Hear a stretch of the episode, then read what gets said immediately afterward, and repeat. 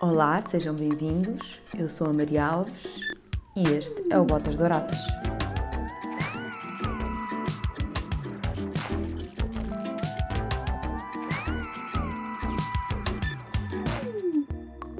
Alô, Então, então, tudo bem? epá, eu sei lá o que é que eu vou dizer sobre ti. O que é que vais fazer por aqui? O que é que eu vou dizer sobre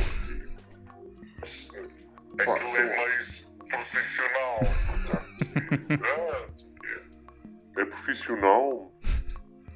pá, é um bocado. Não vai passar, não vai passar, eh, não, não é, não é, não é aquele, programa- não é aquele programa que vai passar, que vai passar depois da meia-noite. Pá, posso dizer assim, eu conheço o Perdeiro desde que ele usa boné.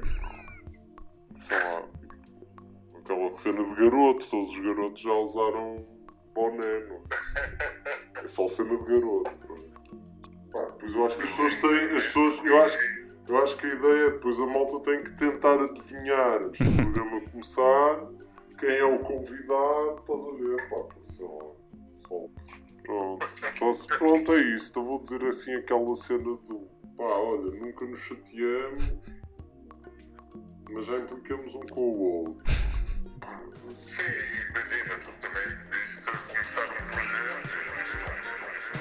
Considerado o príncipe da música portuguesa esquecida pelo excelente trabalho que tem feito como historiador rodeado de caixotes de vinis empoeirados.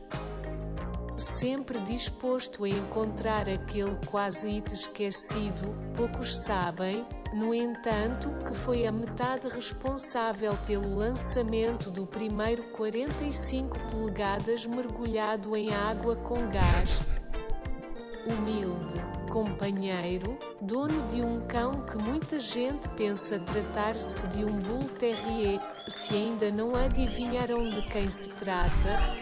Senhoras e senhores, pela primeira vez e ao vivo neste clube, convosco.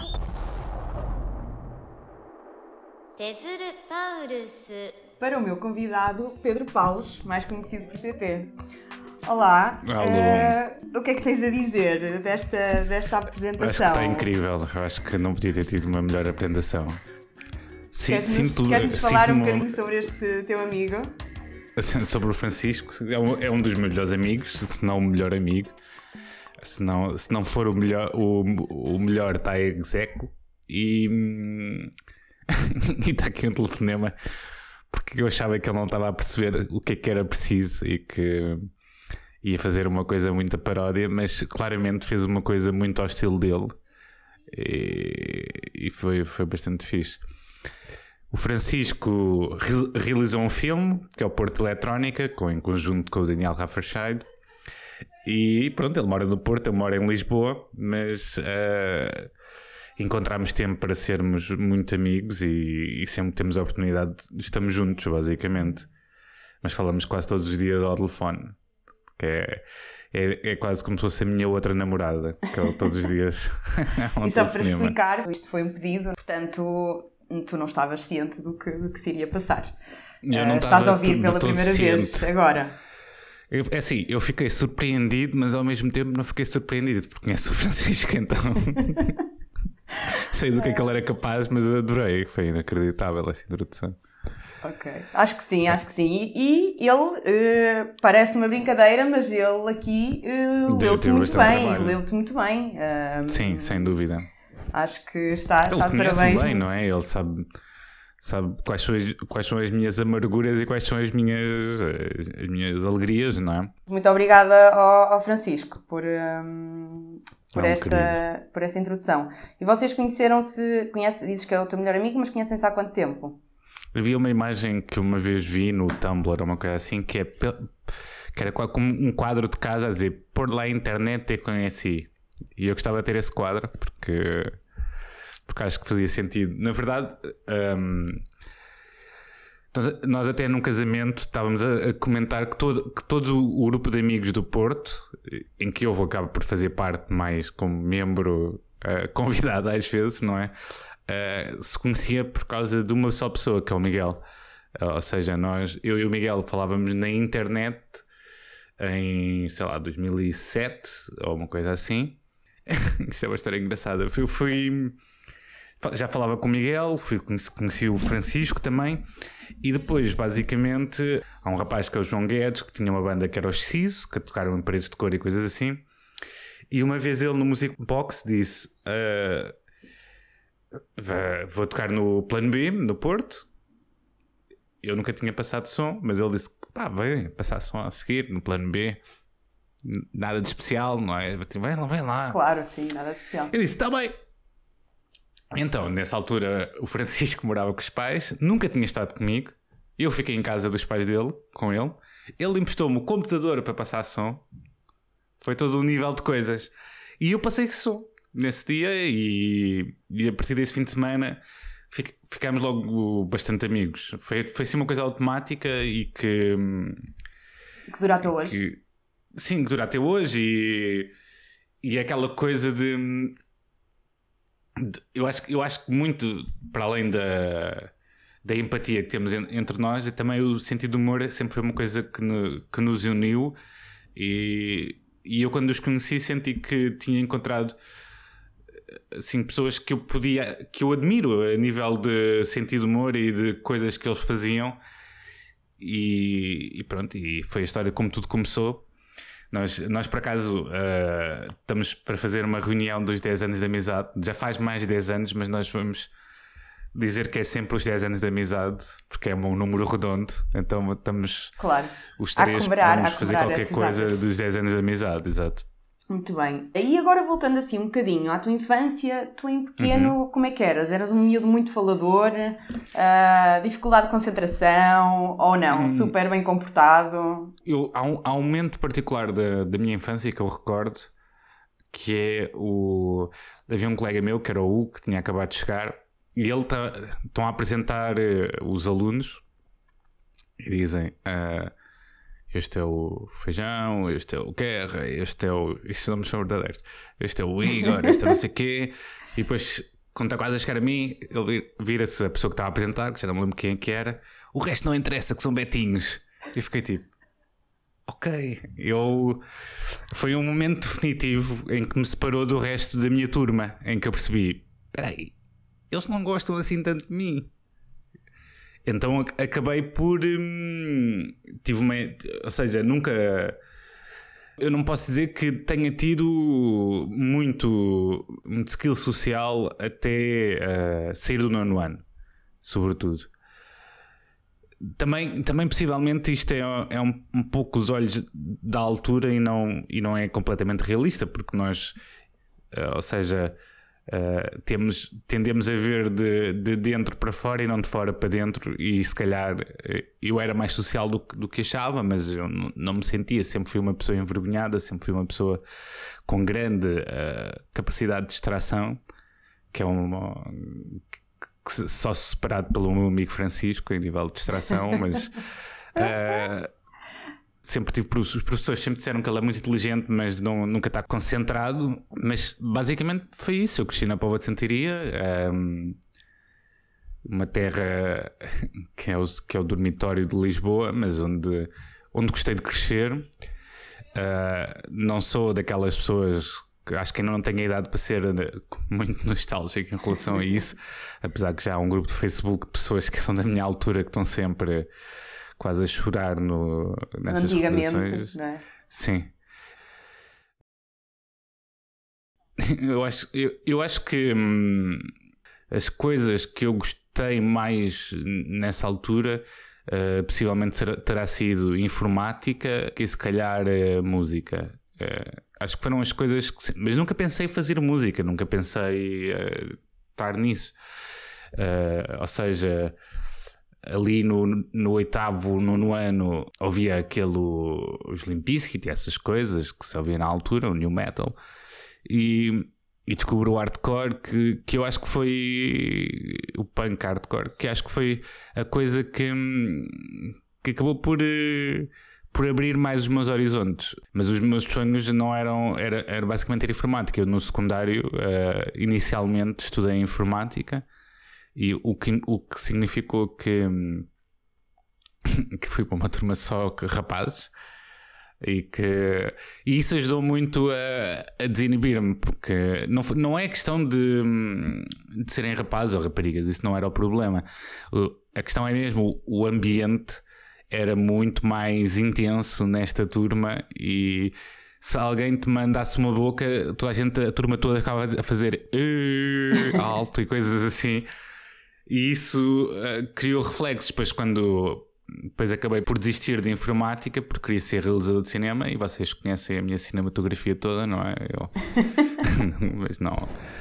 Eu queria- fui para audiovisuais e aí já era o palhaço da turma, já, já tinha quase feito a me- a metamorfose para mais próximo daquilo que sou hoje. Continuo a achar que sou uma pessoa envergonhada, claro que há momentos em que não estou envergonhado, mas sinto- sinto-me constrangido várias vezes e sinto hoje em dia menos do que já, já senti, claro. Tive grandes desafios para ultrapassar em relação a isso, mas não deixo de ter esta sombra de, do passado. Não, não uma sombra, mas eh, ela está lá às vezes. Às vezes sou um bocado aquela criança que se esconde atrás das pernas dos pais, só que. Eh, Como não há pernas dos pais, eu, eu tenho, que- tenho que disfarçar, não é? Por falar nos teus pais, hum, eles têm uma história eh, super encantadora, que é conhecerem-se numa loja de música. Será que já estava alguma coisa predestinada para ti? Sim, os meus pais conhecem-se porque o meu pai não sei como tinha dinheiro para comprar tantos discos e, e- e a minha mãe tinha vindo de, de Alfãs, que é um bairro mais pobre em, em Santarém, que é no fundo do castelo, e trabalhou no Paulo 70, no AC Santos de Alvalade também, da rua da Avenida da Igreja. Que tinha uma loja de discos, porque na altura toda a gente tinha loja de discos. E os meus pais conheceram-se e. Pronto, e E foi amor à primeira vista. e foi, foi amor, à, não sei se foi à primeira vista, mas foi amor de certeza, e porque eles ainda estão juntos, não é? A música cresceu sempre em casa, porque o meu pai tinha uma coleção de tipo 300 ou 400 discos, e isso ajudou, claro, a, a despertar o meu interesse pela música. Apesar que durante muitos anos aqueles discos ficaram parados e ignorados. Tu achas que, que esse teu percurso das bandas onde tocaste, sendo a, a última os The Youth, que até chegaram a ter alguma projeção internacional, mas li que pouco tempo depois eh, acabou porque descobriste a música dança. Andaste a percorrer um bocadinho os vários estilos até encontrares o certo? O- ou seja, eu sinto que punk hardcore apareceu no nono ano e foi uma coisa que foi muito importante porque são as pessoas todas que fazem o circuito, que fazem os concertos, que fazem a literatura, magazines, zines, uh, impressas. Isso, foi muito importante. Só que chega uma altura em que, que já conhece o círculo todo, já que já estás a começar a saturar. E também quando começas a crescer, começas a, a abrir os horizontes e a querer ouvir coisas diferentes. É como quando somos pequenos e não gostamos de coisas amargas e não gostamos de coisas ácidas e de repente começamos a abrir o, o- o nosso gosto e começou a acontecer isso e começou a aparecer aqueles artistas como o Justice e os, os Midnight Juggernauts, os Claxons, os Mobile Disco e, e também tinha uma sonoridade bastante forte, era mais melódico. Paralelamente, e com o meu primo, que seria a pessoa que empataria com o Francisco, começámos a, a sair à noite, já ia ao Lux antes de beber, só estava lá, só estava lá eh, a curtir e hum, começou a abrir mais os horizontes e. E, e apareceu o MySpace, que foi uma plataforma incrível para começar a fazer música quase antes de saber fazer música. Ou seja, eu acho que é a partir da música dança que começa esta, hum, esta procura de fazer coisas altamente. É assim que eu costumo resumir. Tentar fazer projetos que são realmente interessantes. Acho que vem mais depois com a música dança do que propriamente antes. Foi, foi, este, foi a história que me vou aqui. Mas quando descobri a música dança, começas a perceber que aquela coisa do faz tu mesmo, na verdade, aplica-se mesmo a muitas coisas e que hum, estás rodeado de pessoas criativas e que tens capacidades e. Então tu estiveste nesse curso de audiovisuais, mas eh, tu tiraste também o curso de marketing e publicidade. Eh, Conta-nos um bocadinho como é que foi esse, esse percurso antes eh, Brandos Costumes. Antes, para nos costumes, eu estava no, chumbei nesse em primeiro ano, é uma coisa que acontece. Acontece. Três disciplinas, a filosofia, português e matemática, apesar que sou até bastante bom a matemática e que escrevo, não é? Uh, pelo meio ainda tirei um curso na Restart de criação e produção musical, criação, escrita e já não sei, já não lembro o nome, como é que era. E depois estava naquela, pá, tenho que ir para a faculdade, já tenho 23 anos, então fui, fui mesmo pelo Maiores 23. Foi há coisa de 10, 11 anos. Também, também para ter, na altura não havia aquela coisa do social media, não sei o quê, parecia uma coisa do futuro. Então eu pensei, ah, eu quero, eu quero fazer isto, eu acho que eu curto a internet, não é? Portanto, se calhar, se calhar é isto que eu quero fazer, que não é. Estive na faculdade, foi fixe. E depois, basicamente, conheci um- umas pessoas, tinha uma empresa que era a Seven Wheels e, e com um deles comecei a, a montar uma startup, basicamente. Chegámos a ser incubados, que era uma startup que ia fazer alojamento turísticos para bicicletas na Costa Vicentina, com base na Eurovelo, que é a maior rota ciclável da Europa, que existem mesmo estradas cicladas em Portugal. O nosso, nosso ângulo era que a Eurovelo vai chegar a Portugal, portanto temos que começar a investir porque, como diz, como diz o Futre, vai vir turistas, não é? já tínhamos acordos com algumas empresas, já tínhamos quatro contentores oferecidos, eh, uma marca famosa de cortiça. Eh, e já, já estávamos a conseguir muitas coisas, mas mudou o presidente da Câmara, mudou algumas coisas e aquilo começou a, a colapsar. E foi que morreu o sonho. Trabalhei 15 dias como social media na, na Vorten, a fazer as férias de uma pessoa. Então, como é, Disseram-me que eu que, podia ter pedido o dobro do dinheiro. como é que passaste daí para, para o podcast? Só dizer mais uma coisa. Uh, eu, eu, de facto, possivelmente vou, vou fazer social media manager agora, mas de um projeto que eu acho muito mais interessante, mas ainda não posso falar sobre isso, portanto. Mas, uh, ou seja, não é o meu sonho, mas acho que neste projeto posso finalmente fazer aquilo que eu, que eu sonhei inicialmente, que era ser social media manager, mas de uma coisa que eu acho altamente. E isso vai acontecer. Uh, do podcast para aqui, uh, basicamente, um, de- depois de, da startup de, de falhar, fiquei assim um bocado perdido de, do que é que vou fazer e arranjei um trabalho que era bastante hum, cansativo, que era fazer continuidade de televisão e era um trabalho que era por turnos e que não pagava grande coisa também. E, hum, e comecei assim a saturar bastante e comecei, comecei a minha quarter life crisis, ou seja, a minha crise de um quarto de idade, assim, aos 26, 27, um, ou 27, 28, já não sei. Comecei assim a a saturar e a pensar: pá, eu sou uma pessoa que já na altura já tinha escrito para a Vice, para a Rua de Baixo, já tinha tido projetos musicais que estava também a, a- a- lá está, tive um projeto com o Francisco que estava a, estava a acabar.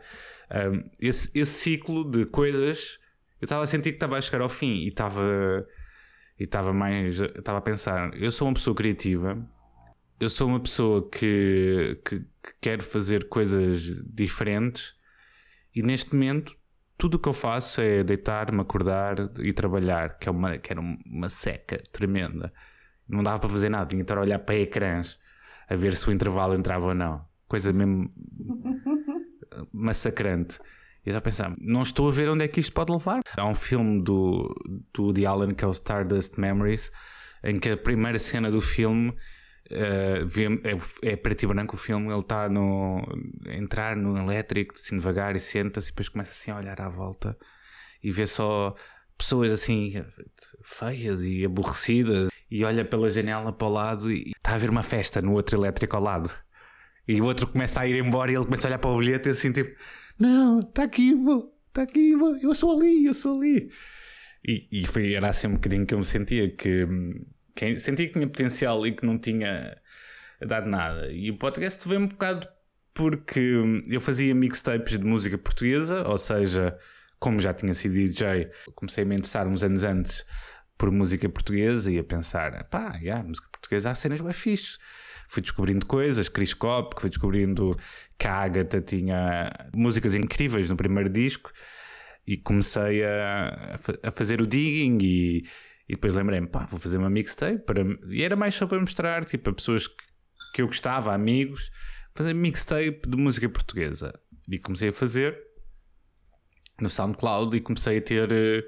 Tinha pessoas de 100 países a ver eh, a mixtape. Eu, pá, isto está a correr até bem, não estou surpreendido com isto. Fiz algumas e hum, tive um momento em que uma pessoa que conhecia, o Rodrigo Nogueira, disse: pá, vou fazer um podcast, também devias fazer. Eu, tá, sempre nunca ouvi um podcast, não é? Nunca ouvi um podcast, não sei o que é que é um podcast. Não foi assim que eu disse, mas era o que eu estava a pensar. e então, na, lá está, coisa que eu fazia mais regularmente, sem ser eh, autocomiseração, era, era passear o cão. E, e foi aí que comecei a ouvir os podcasts e a, e a perceber o que é que poderia fazer e, e comprei um microfone e uma placa de som e andei um século para encontrar o nome. Foi o meu amigo Miguel, lá está aquele que eu falei no início, que disse: pá, porquê é que não chamas ao podcast Prendes Costumes? E ter graça. E eu, pá, Fica. sim, acho que vai ter que, acho que vai ficar isto. que ainda bem que ele teve essa ideia, que foi genial. E pronto, antes de gravar o primeiro episódio, fui à Povo de Santaria, que foi a terra onde eu cresci, porque na altura a Cristiana Kopp, que é uma cantora que gravou, sobretudo, um disco incrível que eu tinha encontrado, que hum, morava lá. Portanto, deu a volta, fui, acabei por voltar a casa, assim, quase um, um fechar de um ciclo. Uh, fui à Paula Santaria, fui gravar a primeira entrevista, que foi a primeira coisa que fiz com o Grandes Costumes, foi o- a entrevista da Cris Cop, Que aconselho toda a gente a ouvir porque é, é incrível. Ele é incrível. E pronto, e gravei uma introdução do, do um episódio 1, que, pá, que é terrível, mas que era. o- Na altura eu nem sabia falar no microfone, não sabia. Mesmo assim, terça-feira a seguir a lançar o podcast, ou um, um dia ou dois a seguir, ligou-me a produtora do 5 para a meia-noite a convidar-me para ir ao, ao 5 para a meia-noite. Aquilo cresceu muito rápido, o podcast, foi muito surpreendente, mesmo antes. És considerado um De- fenómeno, não é? Sim. Mesmo antes, antes de ser convidado, aquilo começou logo, rebentou e eu, fogo. Isto é muita gente. E depois, quando ao 5 para a meia-noite, que estava eh, super nervoso, super nervoso, e, e fui o último a entrar e, e nunca tinha estado em, estado em televisão. Ah, Foi, foi Não, não, super não frustrante. estado à frente das câmaras da televisão, não é? Mas já conhecias o meio, que já era um Já conhecia o meio, já tinha trabalhado como editor de vídeo, eh, mas não, não à frente, que é uma Sim. coisa, um é um bicho completamente diferente. E Mas não se percebeu. Eu vi e não se percebeu. sim, mas há um momento em que eu dou um suspiro que é que senti aquele silêncio como se fossem dois minutos. Que é mesmo, "Ai". E quando saí tinha hum, tipo, 100 pedidos de amizades no Facebook, tinha mais mil seguidores no, no podcast. E quando acabou, o Nuno Marco disse-me uma frase que ainda hoje me lembro, que é... Ele estava a falar com pessoas e estava a tirar fotos, aquelas coisas que, que as pessoas que vão ver querem fazer, não é? E eu, obrigado. E ele disse assim: pá, agora tens de continuar. Agora já não podes parar, que ele estava com medo que eu não continuasse. E tu Isso a muita força para continuar, sem dúvida. Claro, claro. E, e para além de, do 5 para a meia-noite, o que é que te surgiu após, após lançares o, o podcast? Assim, aconteceu uma coisa que eu, 5 para a meia-noite, acendeu uma fogueira e depois as outras repararam que havia fumo e começaram a convidar-me. Ah, Convidaram-me do, do curto-circuito, depois do Inferno, do canal Q. Então eu fui ao, ao programa do canal Q, ele convidou-me para a Prova Oral e a Prova Oral é um big deal, não é? Já é assim, acho que é o programa de rádio mais importante para ser entrevistado. Não estou a ver outro assim tão. Só se for hum, dentro, dentro deste formato Sim, de sim, sim. livros, entretenimento, acho que é, um, é uma das referências. E pronto, eu fui, conheci o Alvin e ele vira-se para mim e diz: pá, temos que fazer alguma coisa. E eu tipo. Vamos, ah. o que é que está a passar, não é? Eu já, eu já tinha conhecido o Alvin noutra altura, mas ele já não se lembrava de mim, que é uma coisa que é normal. E eu super entendo, porque ele conhece tanta gente que é normal que se esqueça das caras. E que foi uma vez no Music Box, eh, onde estava num Dias a passar som com o Boiler Dias, que era uma noite em que ele projetava o seu Facebook, que é incrível o conceito. E o Alvin veio falar comigo: Ah, tu é que és, não sei o quê, tens que vir, ao, tens que vir lá e não sei o quê falar. E o Alvin estava a fazer Shazam de uma música enquanto estava a falar comigo, e era. Shaggy e Wasn't Me. Eu achei incrível esse momento que foi introdutório do Alvin, que ele está a fazer o, o Shazam do Shaggy e Wasn't Me enquanto está a conhecer. Ele disse: tem que fazer alguma coisa, vamos fazer alguma coisa. E- e eu há uns anos já tinha hum, feito uma coisa que era o Mime Portugal, que foi uma página que foi mesmo no princípio dos memes e que tinha 6 mil seguidores no Facebook. Na altura era impecável ter 6 mil. 6 mil era gigantesco na altura, porque não havia assim tantas páginas muito grandes. Só, só mesmo marcas é que superavam. E já tinha gu- guardado um nome para, para fazer outra coisa, assim, porque eu sempre gostei de, do humor da internet e tinha obrigado internet guardado. E quando nós nos reunimos, eh, o Alvin disse: Ah, eh, tenho aqui outro gajo que é fixe para, para fazermos um podcast. Porque lá está, porque eu, eu, eu vinha como input de pessoa dos, dos podcasts. E ele tinha conhecido o Nuno Dias, lá está, de passar som, e tinha achado: Ah, o Nuno Dias tem graça, vamos. Vamos fazer uma coisa aos três, vamos fazer. Chegámos à reunião, que foi no Picos Plaza, acho eu, e nós, então, mas o que é que queres fazer? E ele, pá, uma coisa, qualquer coisa, mas fazer uma coisa, fazer um podcast. Temos só que inventar o que é que é. Não é? Então eu, eu já tinha esse nome e pensei, pá, não há, não há de facto nenhum magazine que seja sobre a internet, que seja espe- especificamente falar da internet como uma cultura, que há uma cultura da internet. E então basicamente ficou o Obrigado Internet, e aí foi outro passo, porque hum, apesar de sermos podcast, foi logo três ou quatro meses depois do, do Brandos Costumes, apesar de sermos só um podcast, gravávamos na Antena 3. Eu lembro-me que na primeira vez gravámos o primeiro e o segundo episódio e eu num dia fomos ao refeitório e bebemos duas cervejas só para estar mais descontraídos, porque não, não estávamos muito seguros, mas eh, eu acho que se o Brandos Costumes teve muito sucesso no princípio e ficou uns meses ali em número um e, e, e é, um, é um podcast que eu acho que, é, que é- não só é importante para mim, como é importante para os podcasts e é para a música portuguesa. O, o Obrigado Internet senti que foi o primeiro fenómeno assim de público de, de, de uma comunidade que, que está virada para um podcast. Claro que tivemos uma grande ajuda, que é o Fernando Alvim, não é? de, dele ser famoso e dele eh, estar na nossa equipa, mas nós tínhamos de facto muito público, tínhamos público muito fidelizado, falávamos de coisas que as pessoas queriam falar, havia muita gente no estrangeiro a ouvir-nos. E, e fizemos dois espetáculos no São Jorge, na sala de Manuel Oliveira, que reflete um bocado o impacto que nós tínhamos. E, e foi, e foi aí que, que os meus amigos, quando. Eu digo que é os meus amigos porque eu acho que, que são raras as ocasiões em que não são só os meus amigos me encontravam na rua e, e também do Brandos Costumes. Então, agora estás famoso, não é? Isso é muito estranho. Ma- Mas, sim, aconteceu algumas vezes por causa do Obrigado Internet, sobretudo, também sobre Brandos Costumes, de pessoas me reconhecerem e foi uma mudança muito grande, foi, mas, foi, mas foi interessante. Lembro-me de uma vez estava na batalha que, com o Alvin ele estava a tocar e um, um puto vem do nada abraça-me assim: adorei, adorei o episódio com a Lena d'Água. E foi isso que me. Tipo, quando é uma pessoa mais nova, ter ouvido o teu podcast e ter descoberto lá a Lena d'Água é uma coisa que, Claro que sim, que é incrível, porque hoje é, a, a Lena d'Água é, é garantida, não é? Sim. Mas na altura não era. E foi, foi fixe. Foi um começo que. Foi um foi começo forte. explosivo, explosivo. Yeah. E como é que conseguias conciliar isso com a parte das remunerações? Eh, estes projetos não eram pagos, suponho. Não, estes projetos não eram pagos. Ahm, pouco tempo depois do Brandos Costumes, eu saí de fazer continuidade e, e comecei a trabalhar com Alvin, basicamente. Lembro que foi num episódio do, do Obrigado Internet especial, porque nós gravámos em casa do Alvin e, e tem- o que tinha de especial é que nós nos alcoolizámos durante o episódio, basicamente. E eu, fico, eu adormeci lá, basicamente, e acordei de manhã e estava a contar, a falar disso com o Alvin. E eu assim, pá, e se viesse trabalhar comigo? Podias trabalhar comigo. Fiz isso durante três anos. Ou seja, enquanto trabalhava com Alvin, comecei a fazer também outros projetos. Escrevi para a revista Ticketline, para o Observador.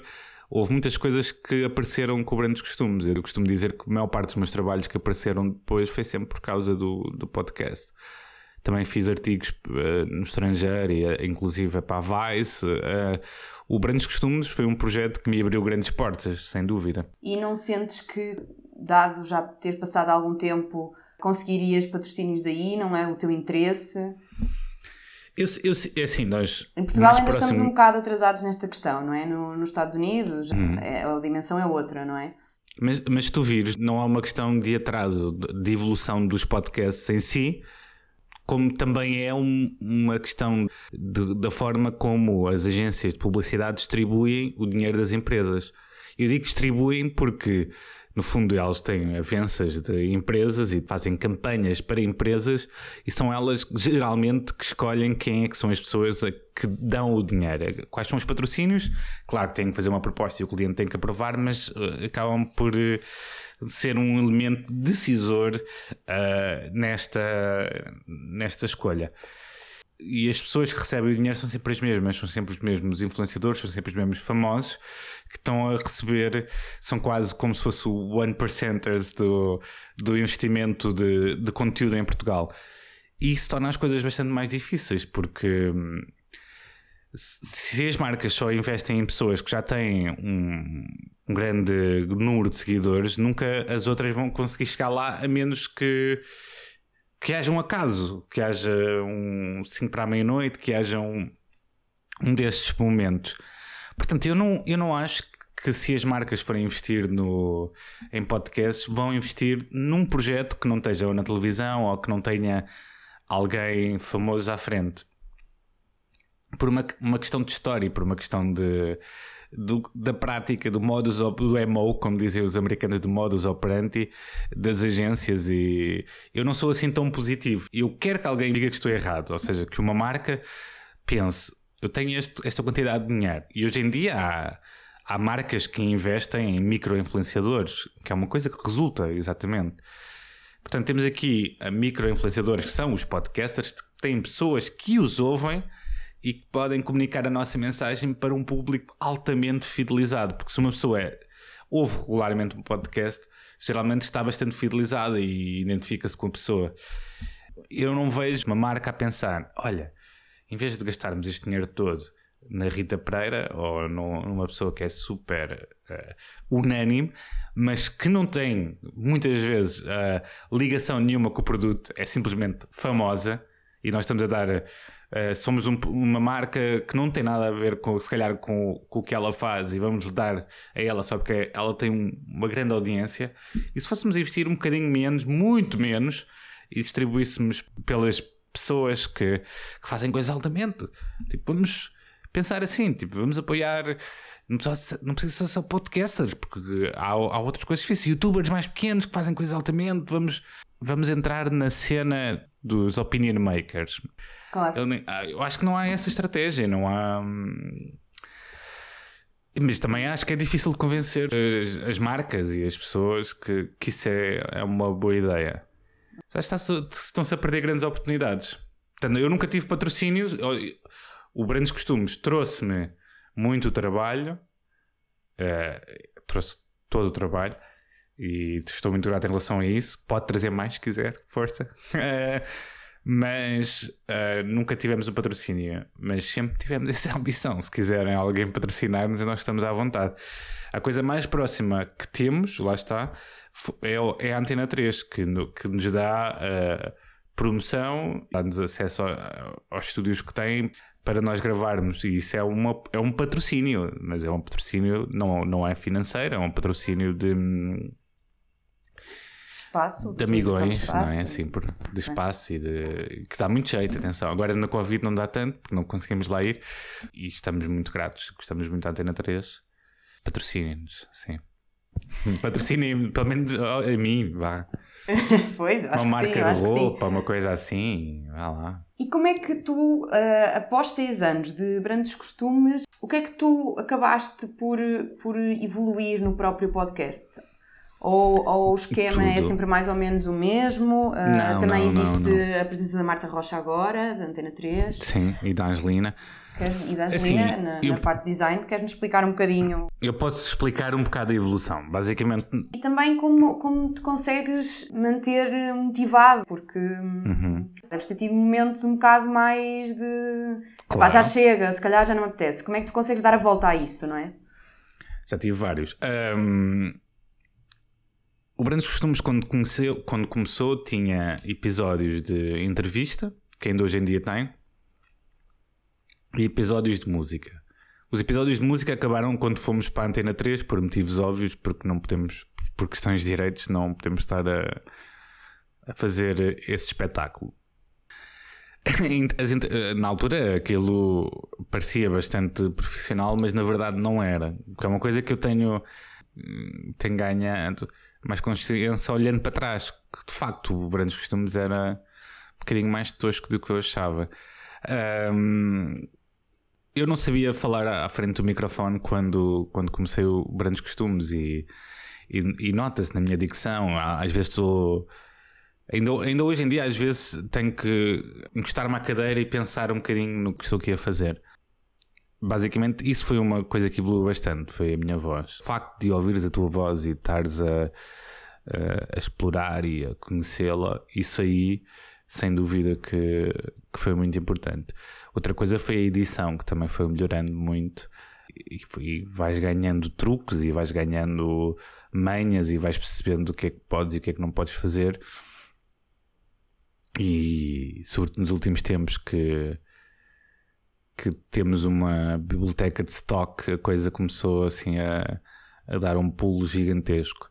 Quando veio a Marta Rocha, teve um pouco a ver com isso, de estar farto de fazer um projeto sozinho e de, se a pensar, o projeto eh, acontece de 15 em 15 dias e quando tu acabas de gravar uma entrevista, 15 dias depois já tens que ter outra pronta. E esse, esse processo é bastante rápido. Atenção, 15 dias passa bastante rápido para um projeto. E assim podemos acelerar um bocadinho as coisas. Houve uma, acho que houve duas fases em que eu parei assim dois ou três meses para, para meter eh, a cabeça no sítio, porque hum, apesar de ser um podcast com sucesso, muitas vezes o feedback não te chega. Atenção, tu estás a lançar os episódios para o vazio, não é? Muitas vezes aquilo vai e não tem, não vem, aquilo vai só. E tens uns likes e ficas, o algoritmo do Facebook mudou e está com menos likes e tu ficas, pá, fuck, isto, isto não deve. Será que as pessoas estão a ouvir isto? Será que alguém quer saber? É? e, e tu vais fazendo e vais tentando mostrar mais histórias. E a última pausa foi antes de vir a Marte. Parei 3 ou 4 meses para, para pensar e, e começar, comecei quase a, a tentar tornar isto mais a sério. Veio Marta, depois a Angelina, fizemos um rebranding, portanto, uh, termo técnico para mudar uh, o logo do, do podcast uh, e mudámos a estética toda. E a partir daí comecei a levar tudo, todo o potencial que nós três temos juntos, comecei a tentar maximizá-los e a pensar: isto é tipo um peixe de rabo na boca, vou fazer outras coisas que potenciam o podcast e vice-versa. Então começámos a fazer o site para subir um bocadinho em termos de nos browsers, quando procuram as pessoas e essas coisas que nós temos de facto, as histórias das pessoas e temos que aproveitar isso. E depois as outras coisas foram pelo caminho. Com as ilustrações da Angelina começámos a, a apostar muito nisso. Comecei a aprender After Effects porque há pouco tempo uh, trabalhei numa agência de PR e era Head of Content e comecei a ter mexer com After Effects e comecei a evoluir. E começámos a fazer vídeo também. Então, uh, de repente, estamos a formar estes uh, ramos todos da nossa árvore onde a raiz acaba por já nem ser o podcast. O, pod, o podcast tornou-se um dos ramos. A árvore somos nós, não é? Somos, são as coisas todas que nós fazemos e tentamos que aquele ramo cresça com mais força e que isso gere não só seguidores, mas potencialmente também trabalho para nós, não é? Sim. Ou seja, o podcast já faz com que faça podcasts para empresas. Estamos a tentar com o vídeo, estamos a, a, aproveitar essas áreas para nós crescermos e isso fez completamente a diferença. E depois o podcast do ano foi uma explosão idêntica àquela do princípio, que demorou um tempo, mas eu senti que o fenómeno não foi imediato, não foi tipo, fomos podcast do ano, já está, foi tipo, cada vez mais está a acelerar. Ainda bem.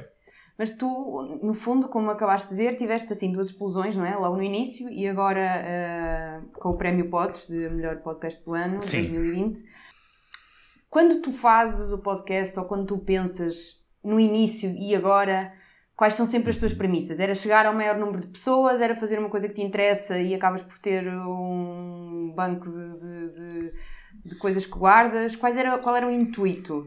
O, in- o intuito era só mostrar a música portuguesa, não era mais nada. O intuito era só esse. E fazer coisas fixas. Eu nunca, eu nunca esperei, sinceramente, ter outras coisas a partir do podcast. Ou seja, a ideia vai se desenvolvendo ao longo do tempo, não é? Grandes costumes, se formos a ver assim, eh, semanticamente quase, eh, já, foi muito- já quis dizer muitas coisas. A palavra é a mesma, mas vai mudando de significado. É uma coisa que está sempre em transformação, não é? E hoje em dia quer dizer muito, quer dizer muito mais. Uh, mas na verdade, quando eu comecei, o meu objetivo era só mesmo mostrar música portuguesa e continua a ser esse o, o objetivo principal. Daí há umas semanas uh, saiu pela Polygram o. A Polygram era uma editora nos anos 80, era das principais. E hoje em dia é o catálogo da Universal. E, e alguns discos que nós já entrevistámos, como a Cristiana Kopp e os Opera Nova, que entrevistámos o vocalista Luís Beethoven, saíram na internet. Nós queríamos ter o a Umbrella, que essa caixa fique nossa, queremos música portuguesa que seja conhecida, mais nada. E, e que as pessoas percebam que há coisas atrás que eram incríveis e contar boas histórias. É o nosso objetivo. Se pudermos ganhar uns prémios e ganhar uns trocos com isso, claro que o nosso que era, o ideal é sempre viver disso. E agora, nesta, nesta pandemia, o que é que mudou? Uh, eu acho que trouxe-vos coisas, quer dizer, a ti trouxe-te coisas boas, não é? Uh, o convite para seres professor na Restart do Porto, com a disciplina de podcasting, uh, o teres dado voz à, à app do Uber. Uh, Explica-nos um bocadinho. ao podcast da Uber. Mas isto é uma coisa progressiva, porque hum, se agora estou numa situação boa, também eh, o outro ano anterior não foi nada fácil. Isto é- são coisas que são por ciclos, lá está. Mas desde que o podcast foi podcast do ano, já antes, antes disso já estava a fazer os podcasts para empresas, que acaba por ser neste momento a minha remuneração principal. Quando fui, as coisas começaram a intensificar um pouco mais, sim. Te- Tenho tido, felizmente, algumas propostas bastante interessantes e fiquei bastante lisonjeado da Uber querer que a minha voz seja a voz do podcast deles e já não me lembro qual foi a outra coisa que tu tinhas dito antes de... Uh, de, de seres professor na Restart. Ah, sim, e ser professor da Restart. Ser professor sempre foi um sonho. E, e foi. E é daquelas coisas, as duas, no mesmo nível, porque lá está, eu nunca gostei muito da minha voz e, e nunca me senti 100% confortável. E sinto que este projeto me está a tornar bastante mais confortável com a minha voz e, e é- isso é bastante bom. E também, ah, ser professor também é uma coisa bastante desconfortável. E é uma coisa que eu aprendi ao longo do tempo: é que Uh, como dizia o Segmeister, um designer teve uma exposição, acho que foi pelo Mato que ele teve a exposição, ele tinha um neon gigante a dizer eh, abraça o desconforto e eu sinto que, que, que, que o desconforto é uma coisa que está presente na minha vida e que, e que tenho tido bastante desconforto, claro que stress bastante às vezes com as situações porque tenho que resolver os problemas, mas isso também me faz uh, encarar as coisas de uma postura muito mais forte. Uh, dar aulas foi uma experiência que já acabou, porque foram seis aulas, basicamente, foi o módulo da Restart, que se tudo correr bem vai se repetir agora em breve uh, para uma masterclass de, de podcast. É uma experiência que, que, sobretudo por ser por webcam, é bastante diferente de ser presencial porque não dá para fazer coisas tipo, ah, façam este exercício ou coisas assim, é, torna a coisa um bocadinho mais intensa, em que eu aprendi muito, sobretudo. Uh, se fosse agora, sabes que quando as pessoas dizem, ah, eu não fazia nada diferente, eu fico sempre, pá, não fazias nada diferente, pá. Claro que fazias. Podias ter, se podias ter feito tudo diferente, porque é que não fazias as coisas diferentes? Olá, mas eu acho que isso depende fazia as coisas das bastante pessoas. diferentes, sobretudo porque não as tinha feito. Claro, E- mas gostei bastante e gostei muito da miniatura, mas espero que, espero que eles tenham muito sucesso. Ah, as coisas que eu tento passar aos meus alunos são as coisas que eu, que eu sinto que são as mais-valias que nós podemos ter na nossa, na nossa carreira, que são coisas como a curiosidade sobre o interesse de querer fazer coisas diferentes e, e, e dar sempre, dar sempre o máximo que temos. Parece uma coisa que é super clichê e que é, "É, dá o máximo, vamos dar o máximo. Mas, mas sinceramente, eh, temos de nos esforçar para, para tornar as coisas diferentes. Isso é, é sempre um desafio bastante interessante e cansativo. Mas para além desse, ainda tiveste outro que está acabadinho, fresquinho de, de- de ser lançado, Sim, não é? lá está. ahm, Queres-nos falar eu, eu- sobre eu o já tinha projeto? tido, eu já tinha tido, eh, sim, pronto, é um convite. O Brandos Costumes foi convidado há, uns meses para ir para o canal Q e estreou recentemente. ah, eu já tinha tido um, com o Anson Lisboa uma rúbrica no canal Q, mas era um bocado diferente porque ele é que dava a cara e eu escrevia, editava e fazia assim coisas. Desta vez, lá está, é outra coisa que nunca me imaginei fazer, que é eh, apresentar um programa e conduzir uma entrevista com a Marta, eh, nem sozinho, quanto mais eh, chegarmos a este ponto, e, e tem sido bastante interessante. Primeiro porque o canal que claramente nos deu liberdade de fazermos aquilo que nós queríamos, desde que fosse possível, e, e são, são pessoas com o qual estamos a criar ligações bastante rapidamente e que, e que temos sintonia de ideias e que claramente nos conseguem ler bem. Eu sinto isso. Depois hum, é um grande desafio voltar para a televisão e ter que estar consciente de, de, tua de- de como falas e essas coisas todas é sempre um teste. Mas está a ser muito divertido e, e todas as semanas que gravamos é um, é um desafio novo e todas as semanas corre melhor. É um bocado como. Acontece-me isso com andar de bicicleta. Quando estou a andar regularmente, cada vez fica mais fácil e cada vez as coisas custam menos e cada vez dá mais prazer. E é, é assim que está a acontecer. Está a ser muito divertido.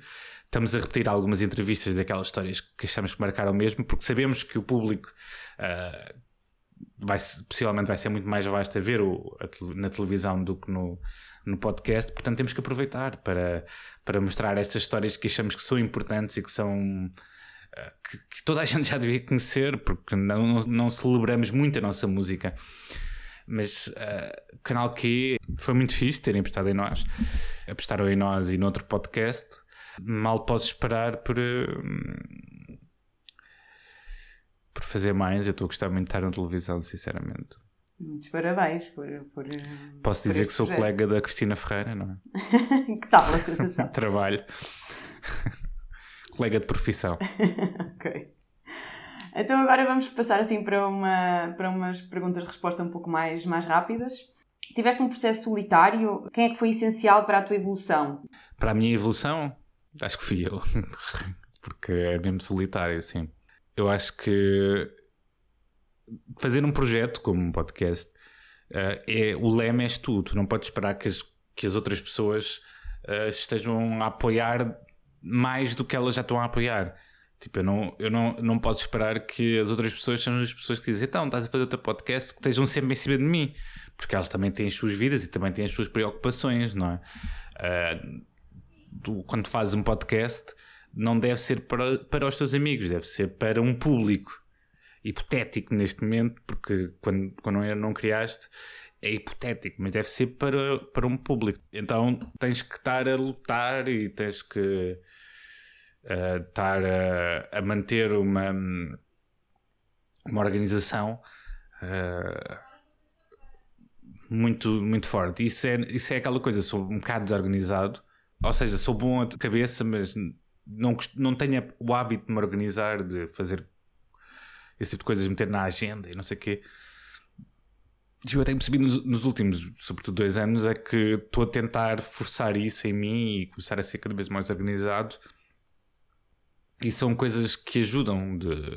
É uma coisa que eu recomendo. Se têm uma ideia, apontem logo. Se, se, se têm que fazer alguma coisa, apontem logo e ou metam na agenda e vão, lá, vão logo tipo, ficar, ficar muito melhores e muito mais eficientes.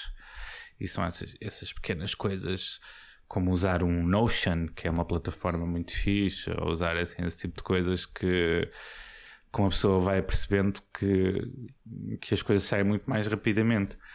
Por exemplo, eh, para, para o, o Brandos Costumes temos um Excel, coisas, essas coisas todas que, que eu aprendi também a trabalhar com, com, com projetos estrangeiros, da Vice, por exemplo, estive há, há pouco tempo num projeto deles.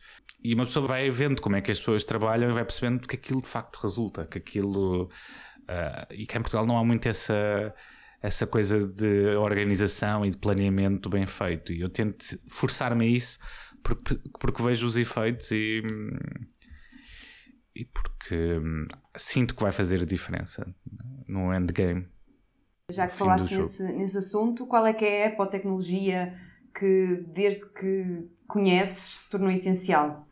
Ah, neste momento é o Notion, sem dúvida. Não sei se conheces, é quase Sim, um. eu, eu, eu adoro Notion, sou super fã também. Mas podes Eu- explicar um bocado para quem Ou seja, conhecer? porque acaba por ser tipo um wiki, tipo, como vocês conhecem a Wikipédia, que é uma plataforma ahm, que- é muito idêntica a um de fazer notas e de um- uma to-do list quase, mas que é super flexível. Tem partes que são tipo Excel, partes que são tipo Word, onde podes fazer eh, inúmeras coisas. Por exemplo, eu a coisa que uso mais regularmente é, é o meu, meu fecheiro de to-do list, onde eh, tenho um sítio onde meto as coisas que são da minha to-do list, são de trabalho, são de hum, casa, são coisas de minhas aspirações, de coisas que quero ler um livro e aquilo dá para espécie de programar por eh,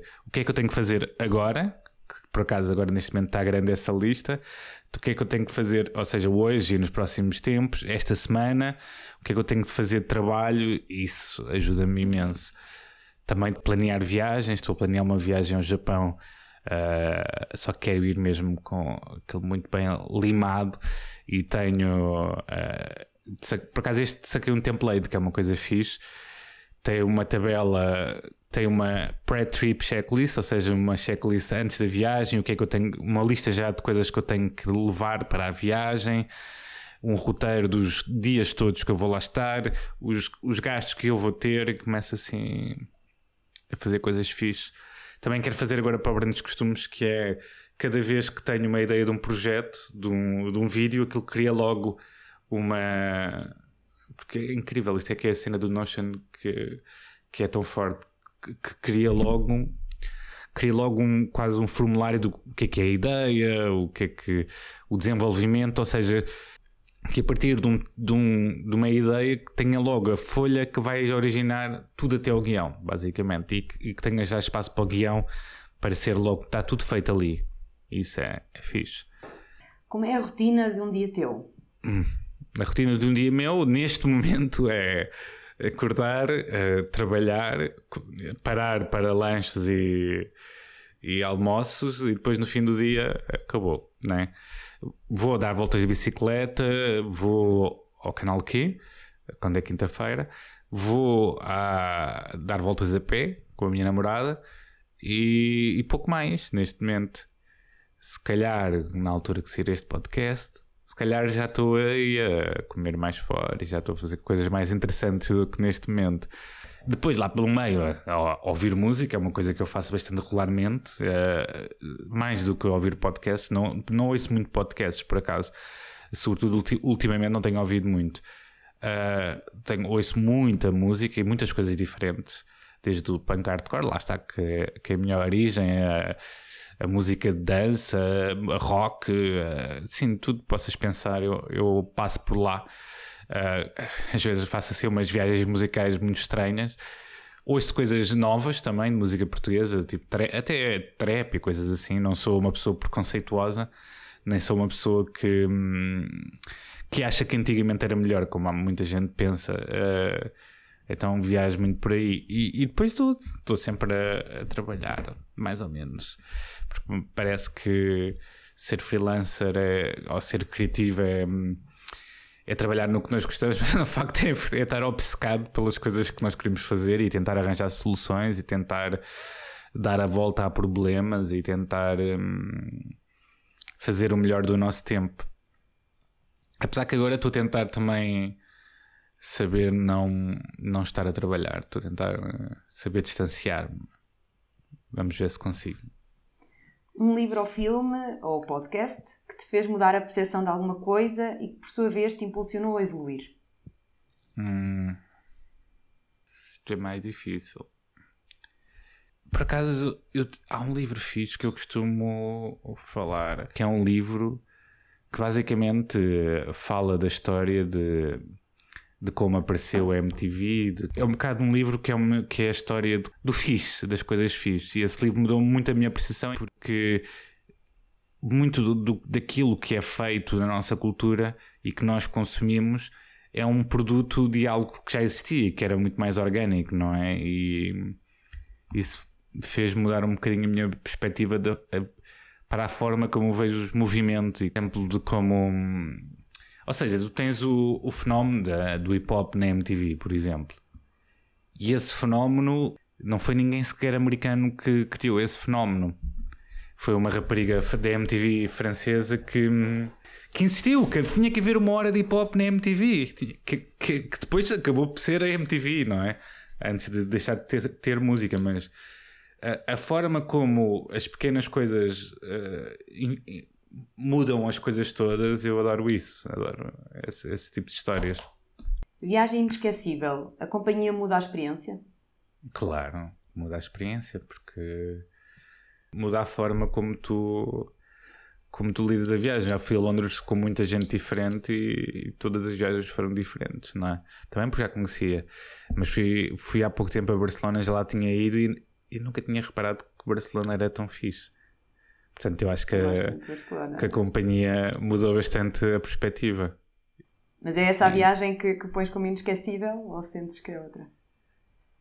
É assim, é- essa, essa viagem foi inesquecível, mas assim é mais diferente do que já fiz.